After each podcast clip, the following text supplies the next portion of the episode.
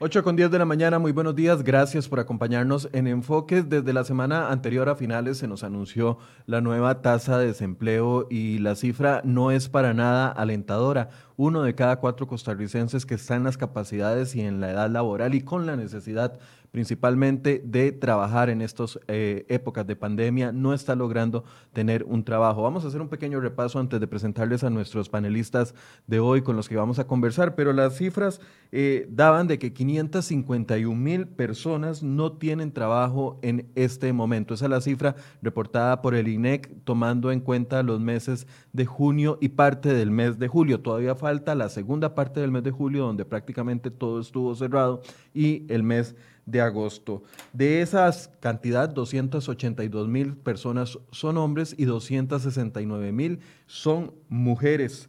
Además, 250, esto es una cifra que eh, hace un año, comparado con lo que teníamos hace un año, hay 256 mil personas más desempleadas. Si comparamos este mismo periodo o esta misma medición hace un año con la de ahora, entonces tendríamos un incremento de 256 mil personas. También el empleo informal eh, está en aumento. 324 mil personas trabajan de manera informal en este momento. Además, el subempleo crece. Esta es una medición y dice que 20 de cada 100 personas ocupadas manifestaron que trabajan menos de 40 horas efectivas por semana y desean trabajar más y están disponibles para laborar más, sin embargo, no lo están logrando. Y además los trabajadores independientes también están sufriendo el impacto de esta pandemia. El 13.4% debió cerrar o enfrentar restricciones en su negocio debido a los efectos de la pandemia del COVID-19. Actualmente la población trabajadora independiente es de 403 mil personas y 78% de ellas disminuyó sus ingresos o no tuvo durante el mes anterior. Cuando salieron estos datos la semana anterior, eh, por supuesto que le preguntamos al Ministerio de Trabajo cuáles eran las opciones o qué es lo que se está manejando para luchar contra el desempleo. En esa misma conferencia de prensa dieron dos anuncios importantes. Uno es que uno de los créditos que se está gestionando a nivel internacional con un organismo internacional por 300 millones de dólares se va a utilizar para crear un fondo de avales y garantías con el cual le podrían prestar dinero a algunas pequeñas y medianas empresas para que sigan subsistiendo y hay empresas que en este momento no tienen garantías que puedan poner para que los bancos las respalden y les den el dinero. Y además se anunció una nueva partida para incrementar el programa de bonos proteger por 100 mil bonos adicionales, lo cual sabemos que no cubriría la cantidad de personas. Bueno, ¿qué se está planificando y son efectivas estas medidas y van a poder lograr impactar el desempleo? Bueno, invitamos a cuatro diputados para conversar el día de hoy con respecto al tema. Se encuentra con nosotros don Pablo Heriberto Abarca del Partido Unidad Social Cristiana, doña Yorleni León del Partido Liberación Nacional. Había confirmado doña Ivonne eh, doña Ivonne canceló ayer el apellido de Doña Ivonne, perdón, se me olvidó. Acuña. Acuña. Doña Ivonne Acuña canceló ayer en la noche, estaba invitada y también invitamos a algún diputado del Partido Acción Ciudadana, le hicimos la solicitud de ayer temprano a la gente de prensa del Partido Acción Ciudadana, sin embargo, a esta hora no hemos recibido respuesta de ninguno de los diputados del PAC. Le doy la bienvenida, doña Jorleni y don Pablo, buenos días. Muy buenos días, don Michael. Muy buenos días a Federico Cruz, que lo veo que está conectado, también a compañero Abarca y, por supuesto, a todas las personas que nos ven y que nos escuchan el día de hoy. Gracias por la invitación. Don Pablo Heriberto. Buenos días, muchas gracias. Un tema recurrente y que hace rato venimos hablándolo, incluso antes del COVID. Sí, complicado porque bueno, ya el empleo venía mal, no era un tema del, o el desempleo venía en aumento durante las últimas dos mediciones, no era un tema que eh, fuese noticia para nosotros, pero cuando viene la primera medición del COVID en abril, eh, con el impacto del COVID en abril y ya esta segunda medición, eh, ya las alertas son claramente preocupantes. Tal vez un primer acercamiento con respecto al tema. Le damos la palabra a doña Jorleni. Bueno, vamos a ver, coincido con usted, don Michael, que efectivamente este tema es un tema al cual nos ha agarrado muy, muy tarde para atender. El tema del desempleo debe ser una política permanente, una política además con un nivel muy importante en términos de su, de, su preponderancia dentro, de la, dentro del quehacer del gobierno, ¿verdad? Desde antes, desde diciembre del año anterior ya teníamos datos que nos alarmaban muchísimo, me parece que estábamos como en un 12.4 o un 13.1, no recuerdo muy bien, pero ya eran alarmantes, ya teníamos una cantidad de costarricenses que no encontraban oportunidades laborales aun cuando estaban en las condiciones para prestarlo. Esto sin sumar lo que es la tasa de su empleo, que es esas, esos espacios donde la gente quiere trabajar más horas, pero no logra encontrar más horas, y esto también sumándose a toda la cantidad de personas que nosotros en este país tenemos de manera informal este, trabajando. En realidad, eh, un tema sumamente urgente, pero que además entonces llega a, eh, a ponerse mucho más fuerte, mucho más complejo una vez que entramos con la etapa de, eh, del COVID, en términos de que no solamente hay un colapso, un choque entre la oferta y la demanda, de bienes y servicios, que eso imposibilita entonces a muchos negocios seguir adelante, sino que también se encuentra con una economía sumamente estrecha, con unas finanzas públicas sumamente estrechas, donde tenemos un crecimiento económico por debajo, o sea, hay números negativos que cada vez que el Banco Central sale con un nuevo anuncio, son datos peores de los que ya se estaban contemplando una deuda sumamente alta en ese momento, más o menos era el 57% del PIB, hoy anda ya como en un 67, 68%, un presupuesto sumamente comprometido, comprometido en salarios, comprometido en pago de deuda, comprometido en intereses, que deja entonces una capacidad muy baja para hacer eh, maniobras en términos de poder atender con rapidez y con mayor eh, capacidad las necesidades que se van generando. Y un país enemigo, absolutamente enemigo de los emprendedores y de las eh, personas que quieren emprender eh, o, establecer negocios en ese país acompañados a altos costos de producción, como son los costos de la electricidad, los costos del combustible, los costos del agua y los costos que genera de por sí toda esa burocracia a la que los eh, emprendedores en ese país se ven enfrentados. Don Pablo Heriberto, un primer acercamiento de su análisis con respecto al tema del desempleo. Bueno, sí, desde antes del COVID eh, nosotros veníamos señalando que había eh, una agenda pendiente, una agenda de reactivación económica en aquel momento en la que implicaba eh, una mejora en la, en la, cantidad de costos o los costos que tiene el país, tanto de energía como de cargas sociales, como de el acceso al crédito, también cómo podíamos mejorar la capacitación y en general una serie de agendas que están planteadas en la corriente legislativa, no por el gobierno, sino por, por, por fracciones. La fracción de la unidad ha presentado una serie de proyectos, otros partidos también, pero no fueron prioridad, ni han sido prioridad para el gobierno. Y ahora lo que está pasando es que la agenda es, es solo y exclusivamente el COVID. Uno ve a la ministra de Trabajo solo dedicada a entregar subsidios y no a eh, trabajar en función de cómo mejoramos la, la posibilidad de que las empresas eh, se mantengan en la formalidad y mantengan sus planillas en la formalidad y toda la, la energía del gobierno está concentrada en entrega de subsidios. Eh, realmente es lamentable y realmente es muy preocupante que en este nivel de, de, de desesperanza y en este nivel de, digamos, ya a cinco meses reales de, sí, cinco meses reales de la pandemia, eh, tengamos un gobierno progresando de una forma distinta, solo eh, todavía manteniendo reglas que restringen muchísimo y no hacen equilibrio entre la economía y partiendo de una premisa falsa, la premisa falsa de que todo el mundo se puede quedar en la casa. Eh, y bueno, hay una gran parte de este país que no se puede quedar en la casa porque simplemente no puede producir la comida de, su hogar. Y por lo tanto eh, sobre esa realidad es la que hay que trabajar, no es la realidad eh, de obligar a, la gente, a las personas utilizar el transporte público, que por sí es ineficiente y que tiene muchos años, sí, y que además hay que corregir, sí, pero la realidad es que el transporte público es ineficiente y cuartarle la posibilidad de la gente de, eh, de salir a trabajar desde, desde, sus posibilidades es realmente eh, preocupante. Con ello quiero introducir el tema eh, que es ahora, ¿cómo hacemos el equilibrio?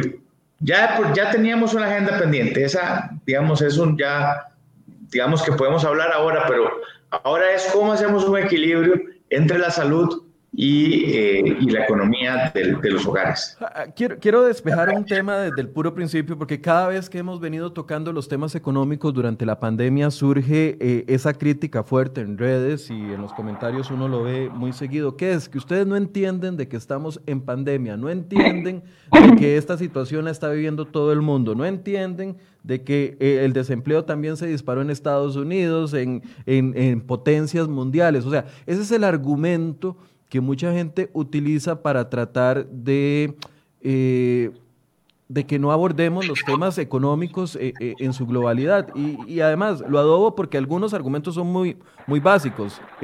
no entienden que estamos en pandemia y punto, pero hay otros argumentos mucho mejor elaborados y que son muy reales. Y, pongo aquí en la mesa para que ustedes lo valoren, por ejemplo, lo que decía el, el director del SEACO, eh, en una publicación ayer que hemos estado reproduciendo los medios, ya seré hoy, eh, le vamos a poner la nota ahí, donde el director de SEDACO, don Marco Vargas, que es un médico muy respetado de este país, hace una reflexión y dice, sin salud no hay economía. Al final de cuentas ese es su cierre. Y estoy leyendo un comunicado de prensa que acaba de pasar eh, Casa Presidencial con un informe de la CEPAL y de la OPS que dice, sin salud, así es literalmente lo titula Casa Presidencial, sin salud la economía no va a avanzar. Entonces, eh, quiero plantear esto porque pareciera que, que, los que hablamos de economía eh, nos quieren tildar de que estamos divorciados del tema de salud o que, o que no nos importa eh, el tema de salud. ¿Cómo, ¿Cómo, lo analizan ustedes? Vamos a ver, este, definitivamente este tema de la pandemia ha sido un tema que nos ha costado a todos entender en este país y en la mayoría de países del mundo donde nos hemos enfrentado a esto.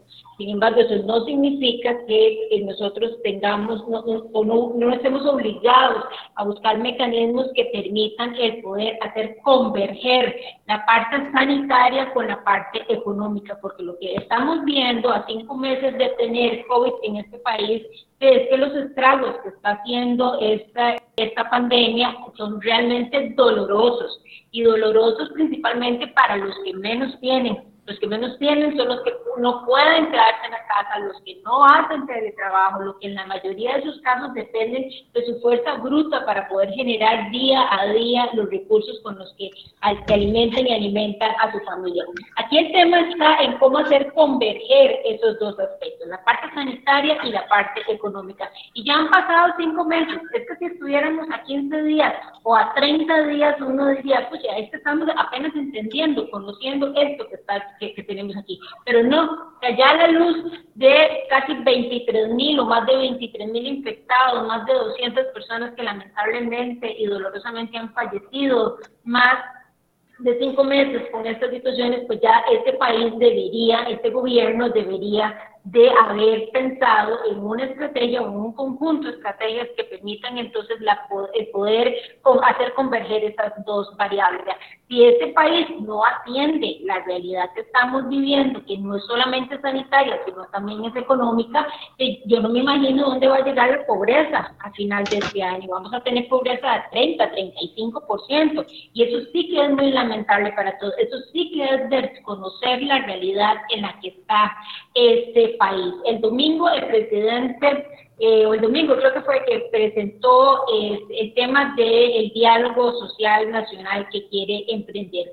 Y presenta tres eh, ejes temáticos, tres ejes temáticos que deberían de estar completamente concatenados uno con otro, pero que parece que se van a tratar en mesas diferentes, de forma diferente, pero donde además la generación de empleo y la reactivación de la economía no es el eje central de esas mesas. Entonces uno es pregunta, si no es el empleo y si no es la reactivación de la economía, eh, ¿qué, otras cosas deberían de ser, eh, ocupar los niveles de, importancia que este país requiere para poder atender? Hoy son más de 500 mil personas que están desempleadas, más de 500 mil, sin tomar en cuenta todas aquellas personas que, que están trabajando medios tiempos o cuartos de tiempo.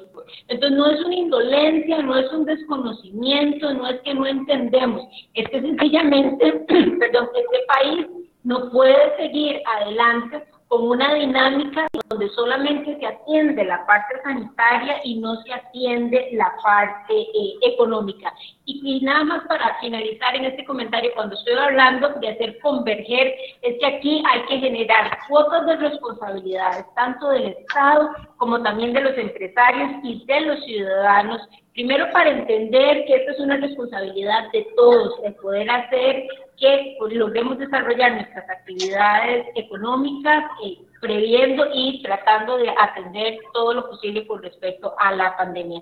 Pero que además de esa cuota de responsabilidad, eh, tener claro que la posibilidad de mantenernos abiertos, de poder tener actividad eh, económica, va a depender sí y solo sí en la medida que la parte sanitaria se pueda contener.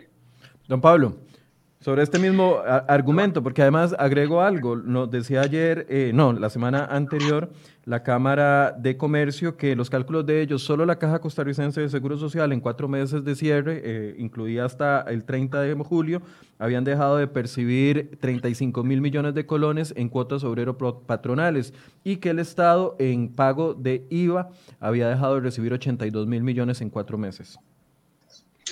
Sí, lo que hay que entender también es que la gente tiene que comer, que la gente tiene que, la que está en la informalidad tiene que salir de su casa porque no le depositan el salario en automático, trabaje o no trabaje.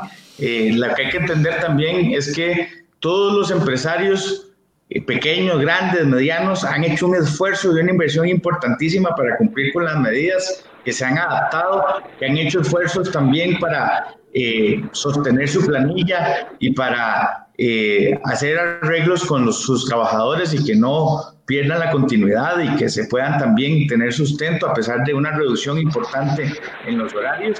Y también hay que entender que las campañas del miedo ya hay que superarlas. Y las campañas del miedo esas de que en una conferencia repetitiva en la que todos en la que el principio aumentaban en 20 casos y que después subieron a 500, eh, ya realmente esa es la realidad.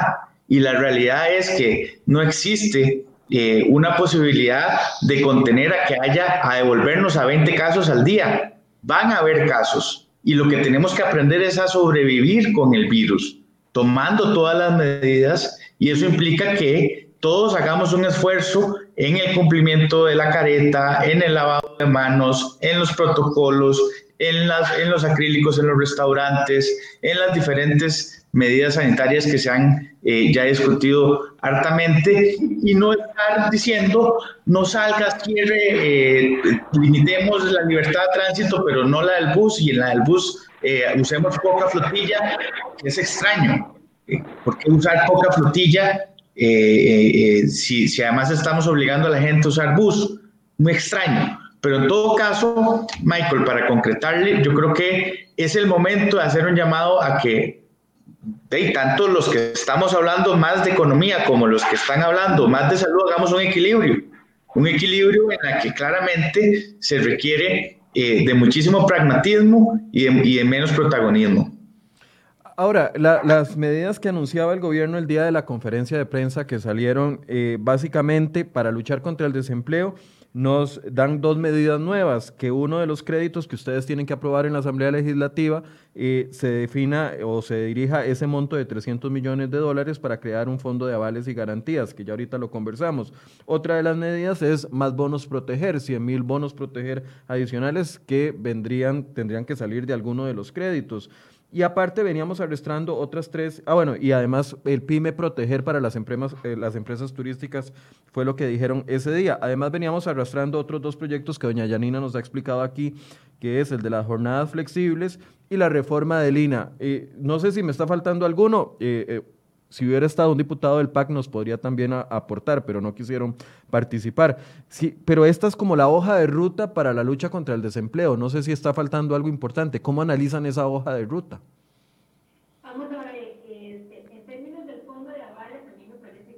Importante que se está haciendo o que se pretende hacer. Efectivamente, en este momento el riesgo que tienen los negocios per se o la situación que se da es un riesgo alto, es un riesgo significativo. En condiciones normales, un banco no le prestaría a una empresa del tamaño que sea, justamente por lo que representa ese riesgo. Entonces, el poder tener un fondo de avales que permita compartir ese riesgo entre los recursos disponibles, el empresario y el banco, me parece que es una buena alternativa.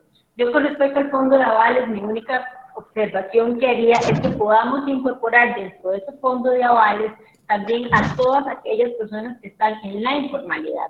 En este momento el fondo está muy pensado para aquellos que ya están en el sector financiero, para aquellos que tienen un crédito y lo que necesitan es readecuar, o aquel que necesita capital de trabajo para poder continuar. Pero el fondo de avales como tal no está pensado para todos aquellos que están fuera del sistema por informalidad, por desempleo, por las razones que sean, pero que necesitamos jalarlos para que se incorporen al sector productivo de manera eh, permanente. Entonces, en este caso, para ellos en particular, creo que el fondo tiene que diseñar algunas particularidades que permita esa inserción.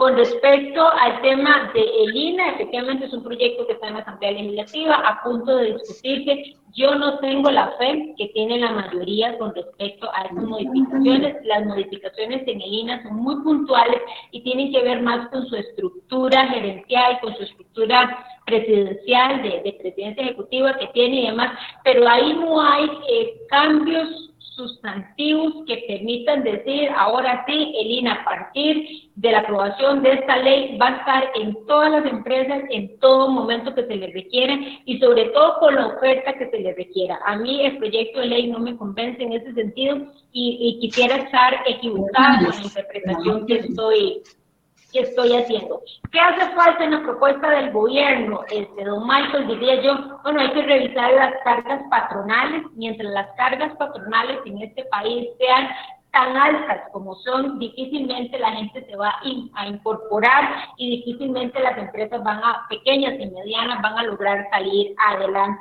Nosotros cada vez que pagamos las cargas patronales estamos pagando justamente un porcentaje para el INA, o estamos pagando un porcentaje para el Banco Popular, estamos pagando un porcentaje para FODESAF y estamos pagando el 14% de la seguridad social. Son cargas realmente altas. Entonces aquí hay una discusión país que tiene incluso que, que ver con el tema de reforma del Estado.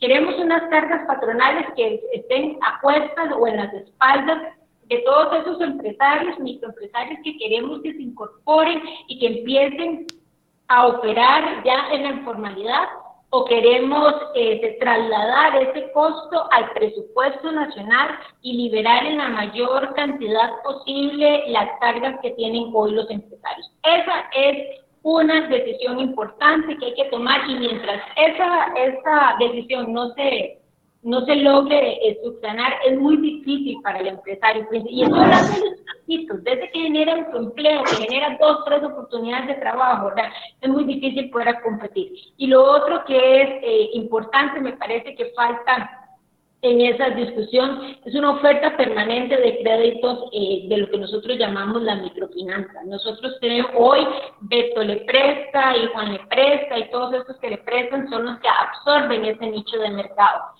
Esos, esos nichos de mercado están compuestos principalmente por personas pobres, con niveles bajos de escolaridad y demás esa gente hay que jalarla a la banca, como lo ha hecho otros países de manera exitosa, Bansol, por ejemplo, que lo ha hecho en Perú. ¿Cómo jalar de, a, eh, a, esa población en la banca pública, en la banca privada, que se puedan formalizar, que le podamos extender oportunidades de crédito favorables y donde vamos a requerir entonces de una regulación y de una supervisión completamente diferenciada, porque son casos completamente diferentes a lo que tenemos en la normalidad y finalmente, en este camino, ¿de qué, este, de qué nos falta este, hacer eh, para poder facilitar un poco ese, ese empleo? todo lo que tenga que ver con la liberalización de recursos en el flujo de caja de los empresarios es importante. Entonces, nuevamente, el tema de disminuir las cargas eh, sociales es importante. Una moratoria, hay que revisar una moratoria en la caja de todas aquellas personas o microempresas que tienen deudas con la seguridad social y que de repente se les podría abrir un periodo de no cobro ni de, ni de intereses, ni de comisiones, ni de la deuda como tal, no sé, por dos años, por tres años, por cinco años, de tal manera que logremos incorporarlos y generar este eh, empleo. De igual manera, renta. Podríamos pensar que durante los primeros dos años, tres años, de aquellas empresas que se inscriban como nuevas, no paguen renta, que sí la declaren, pero que no la paguen, que paguen ventas si es que lo tienen que pagar, pero no renta para de esa manera poderles generar recursos y que puedan eh, tener permanentemente fondeada a sus este, de esas, de esas propuestas, doña Yoleni, para darle la palabra a don Pablo, eh, ahorita que estamos en el periodo de sesiones extraordinarias ordinarias donde está la agenda en manos del gobierno, ¿hay algún proyecto convocado que abarque estos tres puntos? No. ¿Ninguno? Ninguno. Ok. Don Pablo. No, ninguno. Sí, vean, yo, yo creo que eh, es lo mismo que, que insisto, pero es que esa, esa, es la realidad. Antes del COVID eh, teníamos este reto el reto de reformar la banca pública para que dejaran de estar compitiendo en, en, en, créditos de vehículos eh, y en tarjetas de crédito. Es más, ni en tarjetas de crédito compiten bien, porque además no, hay un, no, hay, no está una vocación de colocación de crédito a la pequeña y mediana empresa, a pesar de que hay un esfuerzo ahí en banca de desarrollo, pero muy focalizado. Eh, al final el banco es el que tiene que colocar el dinero, pero no hay una orientación hacia el sector productivo ¿Por qué? Porque no entienden los ciclos de producción, porque no entienden que hay periodos de gracia, porque no entienden que hay que esperar eh, eh, eh, cómo se cierra el círculo comercial realmente. Es decir, hay que ir a investigar el mercado y ayudarle a la gente en función de esas condiciones de mercado en las que se está compitiendo. Pero la banca pública perdió su norte porque se dedicó a estar eh, eh, en bonos y en otros tipos de, de, premios a lo interno. No hay una colocación del sector productivo como tenía que ser. Esa es una discusión absolutamente pendiente. El otro tema era cómo arreglamos y bajamos costos de producción. Eso pasa por la energía, que es el combustible, y la electricidad. Y ahí hay dos discusiones fuertísimas. Primero, ¿cómo podemos hacer un uso más razonable de nuestros recursos? ¿Por qué no hablar de gas natural? Hablemos de gas natural, no hablemos de petróleo para que, digamos, no, no, no meter algo más complejo. Hablemos de gas natural o por lo menos importarlo.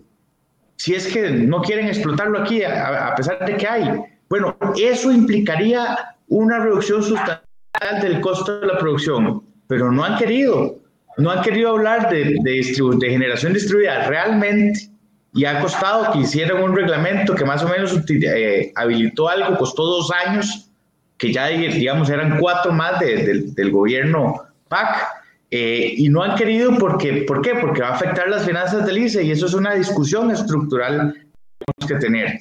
Eh, y bueno, tampoco eh, ha habido una, una mejora en, en, el tema regulatorio. Yo recuerdo hace como tres o cuatro meses hubo un anuncio eh, en esas conferencias famosas, plazas públicas, de, una reducción sustancial de, trámites. ¿Y qué? ¿Y qué pasó? tampoco hemos, no, no, no hay resultados.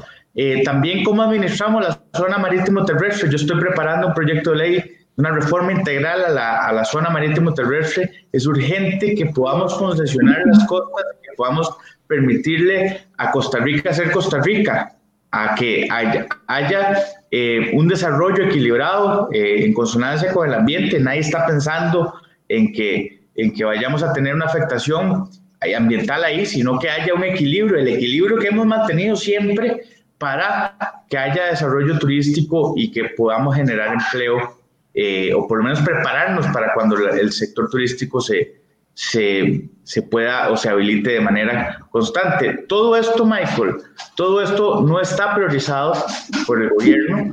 Eh, yo coincido con doña, eh, con doña Yoleni que en el tema del INA será más de mediano plazo.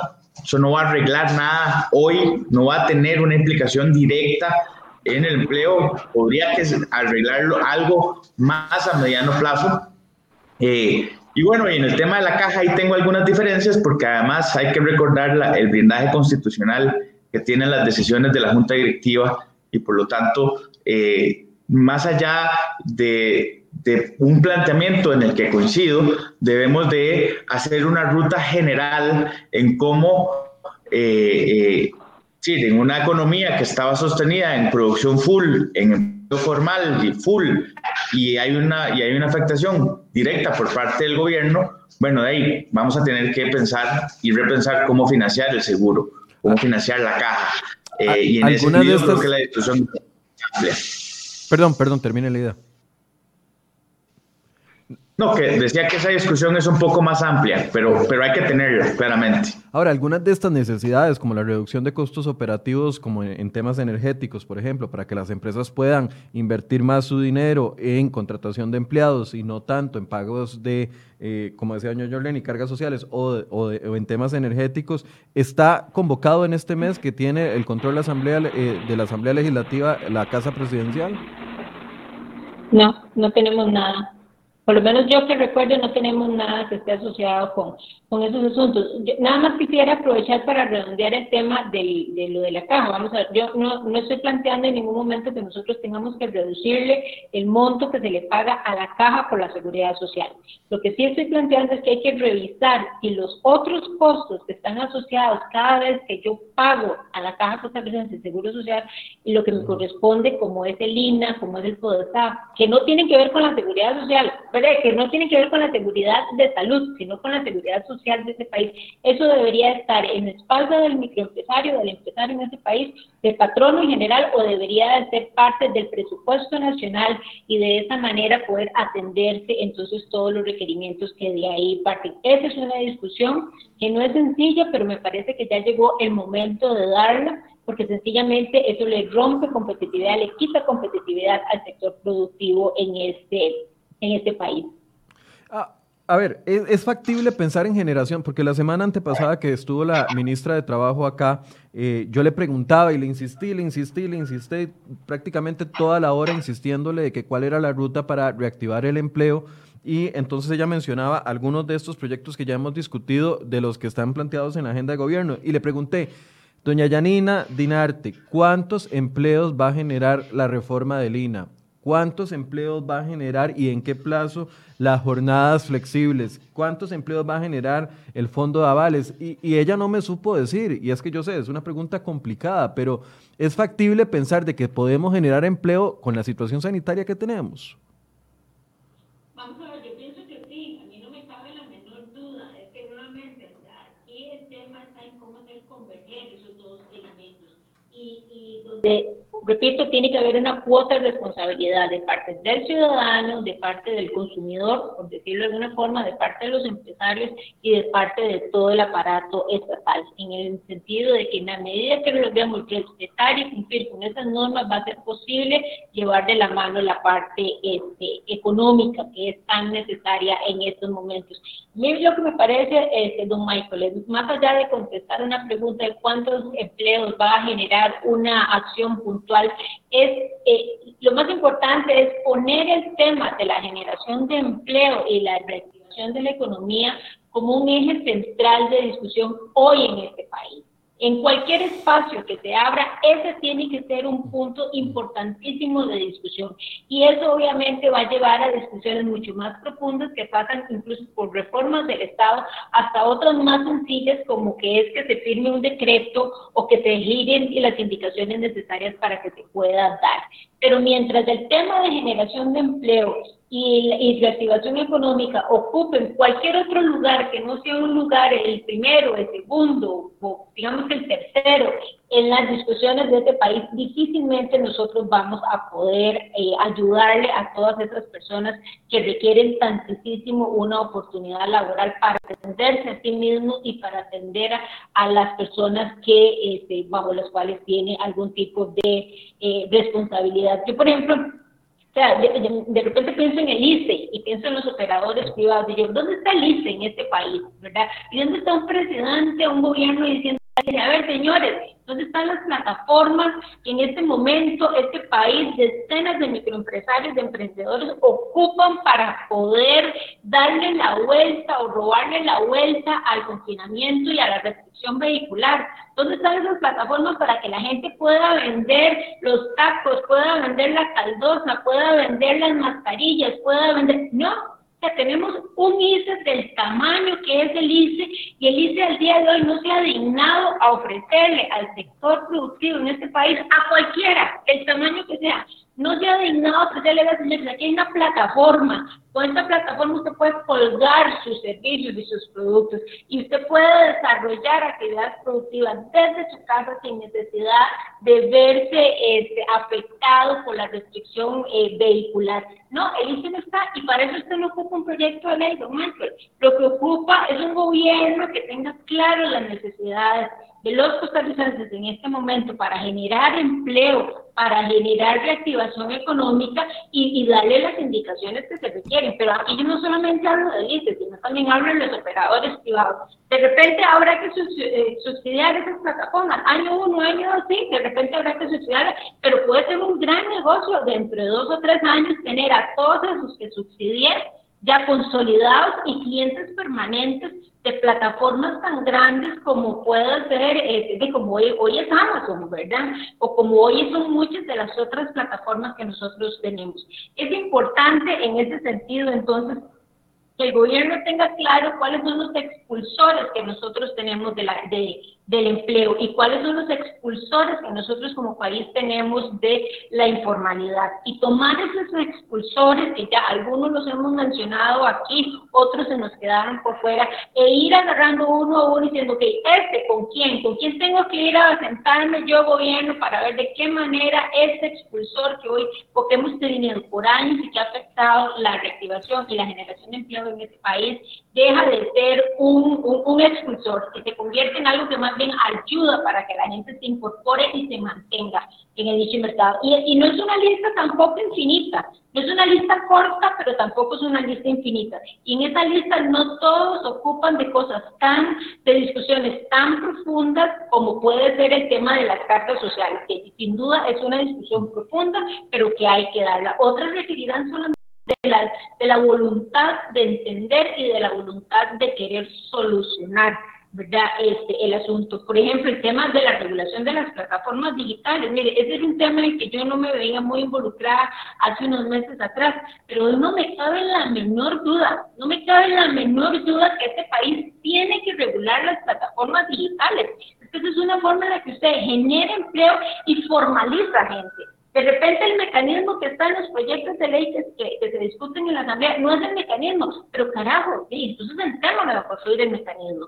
Pero de que hay que regularlas, hay que regularlas. ¿Cuánta gente hoy en día se gana el pan que lleva a su casa a partir de esas plataformas. Y no solamente estoy pensando en las plataformas de transporte, sino las plataformas en general que le permitan a cualquier persona, desde vender una mascarilla hasta poderse movilizar por, por, por este, cualquiera de estos medios de, transporte que se utilizan. O diversificar la estructura productiva, don Michael. O sea, ideas hay, el asunto es que no se están aplicando. Así es, así es. Eh, no, lo que, lo que está claro, Michael, es que el PAC no tiene una vocación para propiciar al sector productivo, sino que tiene una agenda de nichos y de una serie de, de temas que no han sido prioridad no fueron prioridad en la campaña eh, y ha estado claro. Todo el mundo lo tiene claro. Eso es lo que eso es lo que es. Con esa realidad también tenemos que vivir y nosotros lo que nos toca es insistir. Yo hoy en la tarde estaré presentando un texto sustitutivo para la regulación de plataformas digitales de transporte eh, eh, de transporte para arreglar, espero, el tema de una vez por todas. Le doy la premisa en la tarde en la, en la sesión de, de, Asuntos Económicos lo presentaré. Ese proyecto no está convocado, pero lo haré público para tratar de propiciar una discusión, una mesa de trabajo para analizar eh, y que el gobierno ya también ponga el huevo, porque ellos no lo han puesto, eh, no están de acuerdo, eh, ni siquiera en su fracción cuál es la posición realmente que se tiene con respecto a las plataformas. Yo espero que con este texto se haga un equilibrio y se empareje la cancha. Hoy la cancha está así, hay que nivelarla. Hay gente muy regulada aquí y gente muy desregulada aquí, hay que emparejarla y también eso implica que haya que hacer una inversión, pero no, en estas condiciones fiscales no podemos pretender que el Estado vaya a cobrar el 13% y que se lo embuche. No, ese 13% tiene que estar dedicado a arreglar el problema de esa regulación o de regulación. Y además también tiene que entender que hay familias, muchas familias que dependen de esto y que no se pueden dejar de un momento a otro sin nada y por, darle a otras. Ese equilibrio es el que hay que mantener, un equilibrio responsable eh, y esa discusión espero que la podamos tener muy pronto. Pero adicional a ello, Michael, insisto con, con, la, idea, con la idea inicial, los planteamientos que hemos tenido a lo largo de estos dos años y, y antes, en los, en los, cuatro años anteriores que yo estaba en el sector privado productivo del país, eh, han sido agendas muy escuetas, agendas que son tal vez de unas cosas que no dejan de ser importantes, pero no están dedicadas a una producción de empleo real. Y a partir de eso, eh, aunado a una situación fiscal compleja, el país se aventura o se adentra en una discusión que ahora va a implicar la especialización. Yo les digo con toda honestidad, yo creo que falta humildad del Partido Acción Ciudadana para que podamos construir agendas. Yo creo que va a ser indispensable que esa humildad se refleje en el acuerdo del Fondo Monetario Internacional, porque si no se hace así, eh, aquí va a haber más destrucción de empleo, aquí va a haber más eh, pobreza y va a haber más imposibilidad de hacer emprendimientos. Eh, realmente, Michael, si al final nosotros no orientamos desde la oposición un poco las decisiones, creo que seguirán teniendo, teniendo los ejemplos. Ahí tengo el ejemplo de ayer, presenté un proyecto para eh, devolver la sanción, eh, la restricción sanitaria a las condiciones que tenía antes del 3 de abril. Y la gente me dice, pero ¿cuál es el criterio técnico? El mismo criterio técnico probablemente que él nos mandó el gobierno ese proyecto, porque no ha servido. Sí, y, y, ellos fueron, nosotros confiamos en ese criterio, lo aprobamos, pero realmente no ha funcionado y se han abusado del tema. Y entonces creo que esa es la labor que nos toca ahora, una labor menos complaciente, una labor eh, ya de, de, tomar posiciones en, en, digamos, en definitiva y, y, realmente no estar de acuerdo en, los temas solo por, por estar a la moda. Eh, nos estamos yendo como país, o se está yendo el Ejecutivo por la vía fácil del asistencialismo, al, al tema, de, al, al apostarle al tema de los bonos proteger. Yo creo que sí, yo creo que están, ellos, como digo, la, ministra de Trabajo creo que está dedicada solo a, administrar el bono proteger eh, y, y, decir, yo realmente en esa cantidad de personas, a mí me cuesta creer que toda esa cantidad de personas eh, realmente esté necesitada o que no tenga posibilidades reales de ayudarle por otro lado a conseguir un emprendimiento o a, desarrollarlo y a darle un apalancamiento en la banca pública. Yo creo que hay que hacer una reorientación. Yo extrañé mucho ver al presidente de la República en las juntas directivas de los, de los bancos públicos dando instrucciones, conciliando estrategias. Eh, ellos reaccionaron, hay que reconocer que la banca pública ha reaccionado, pero no ha sido porque el gobierno haya hecho una directriz, eh, salvo la de los 900 mil millones, que era plata que ya de por sí estaba ahí, estoqueada desde antes.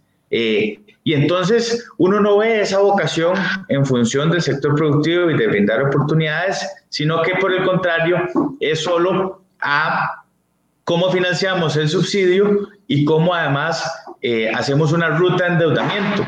Porque además eh, todo lo que se ha planteado hasta ahora, y doña Yoleni también es experta en este tema, ha sido solo una ruta de empréstitos. incluso hay que recordar que en el segundo presupuesto que fue rechazado en primera instancia y después aprobado porque se rechazó porque no reflejaba el faltante de ingresos. Y hoy los costarricenses tienen un alto nivel eh, hay que entender que el, el, país financia con deuda y la discusión que viene ahora es cuáles de esos empréstitos realmente son eh, rentables para el país y cómo los vamos a invertir.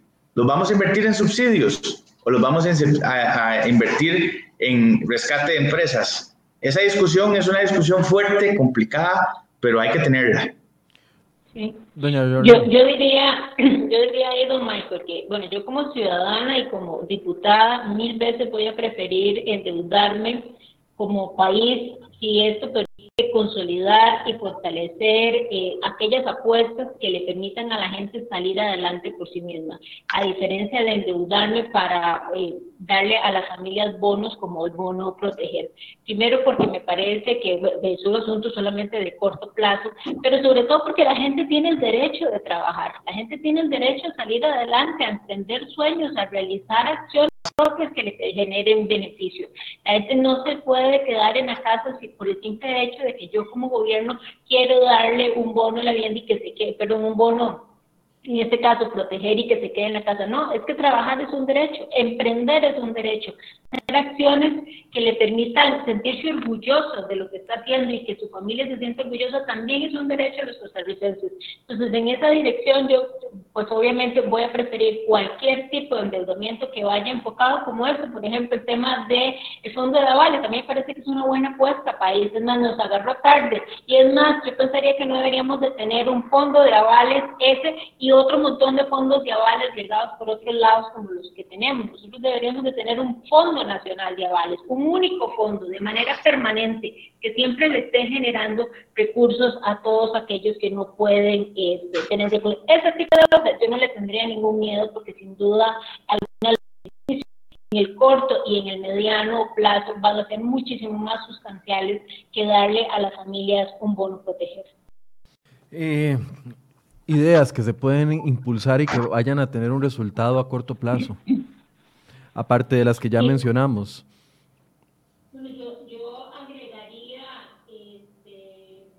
este, agregaría yo de lo que hemos estado hablando. Me parece que en el corto plazo, este tema del ISTE, de las plataformas, creo que ahí hay una gran oportunidad para negocios y para este país, que ya lo mencioné, pero creo que ahí hay importante. Y lo otro que es, es importante, don Michael, que tal vez no es en el mediano, no es en el corto plazo, pero que creo que sí es una revisión eh, obligatoria que hay que hacer, y es el tema de cómo tenemos conformado la, eh, la estructura productiva en este país. Mucho del golpe que nos llevamos en estos días se dio por el tema de los servicios, muy vinculados también con la parte cultural, con la parte turística, con la parte nada.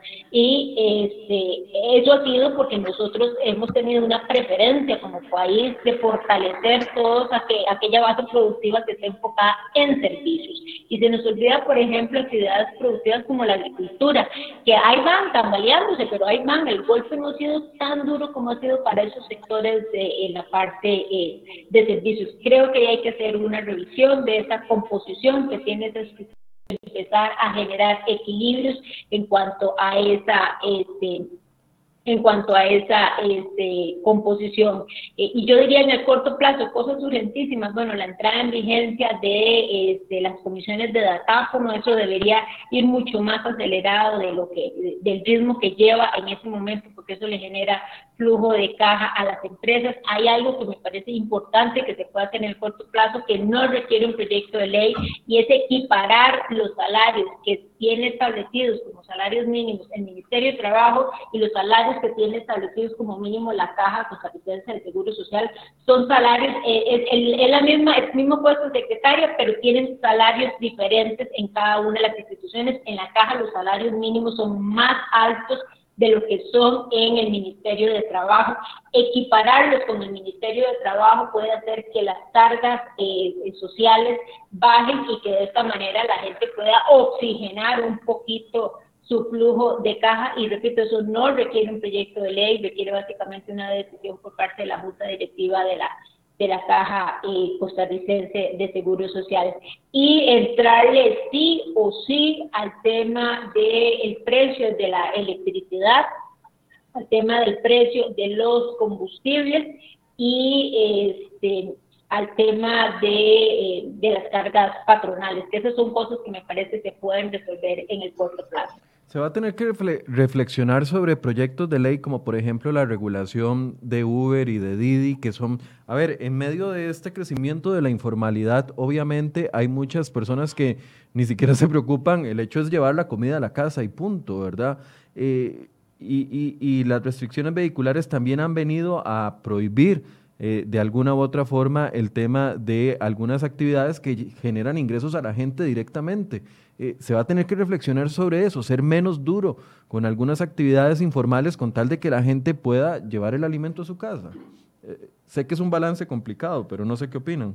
Sí, pero a ver, la, el combate a la informalidad ha sido un reto que teníamos hace mucho tiempo y el problema básicamente inicia en cómo se accede al crédito para financiar eso y cómo sostenemos el costo de tener una actividad productiva, porque ese es el tema. Aquí todo el mundo la pulsea, aquí nadie eh, quiere que le depositen ahí en automático, sino todo el mundo lo que ocupa es una oportunidad para trabajar. Eh, y, esa, y esa discusión creo que es la que hemos venido eh, girando a lo largo del, del, del sí, nosotros somos un país caro, ¿cómo hacemos para hacerlo más aterrizado, menos complicado, que sea más fácil, que haya plataformas, ventanillas únicas para recibir trámites? Que el empresario no tenga que ser empleado del gobierno, sino que el gobierno trabaje en función del empresario y usted ve a, usted para sacar, por ejemplo, un CBO, el certificado veterinario de operación, ahora se ha agilizado mucho, pero al principio básicamente había que perder tres semanas para sacarlo, para poder operar una finca.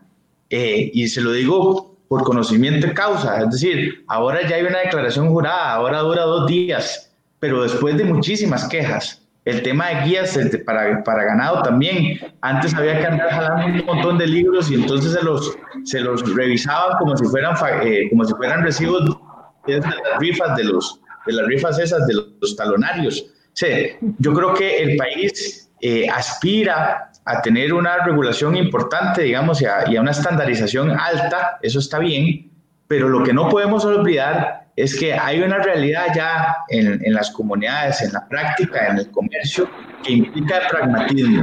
Y sí, Michael, para contestarle concretamente, yo creo que el país tiene que eh, aventurarse un poco a autorizar este tipo de actividades, eh, a, a, legalizarlas y hacer los equilibrios eh, que se tengan que hacer. Eso va a implicar dinero, pero de las mismas actividades tiene que salir, de las mismas eh, coyuntas debe salir esto para que entonces podamos avanzar y entonces ya en medio de las situaciones que vivimos, poder hacer ese equilibrio que llamábamos antes de dejar la campaña el miedo y ya dedicarnos a ver cómo tomamos medidas todos, nos comprometemos con esas medidas y, y nos dejan trabajar.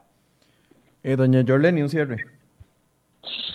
Sí, bueno, me parece que estamos al frente de, una, de un momento que nos genera muchas oportunidades para hacer correcciones importantes en este país. Eh, eh, hoy estamos hablando del caso particular del tema del empleo, pero me parece que la pandemia nos abre la oportunidad no solamente para este tema que es absolutamente importante para este país, sino también para muchos otros temas como la reforma del Estado, como el tema de las pensiones, como el tema de la, del tamaño que tiene que tener el Estado, el tipo de servicio o de valor público que deberíamos de estarle entregando a los costarricenses a partir de la administración pública. Hay un gran espacio para poder hacer cambios importantes, trascendentales en este país.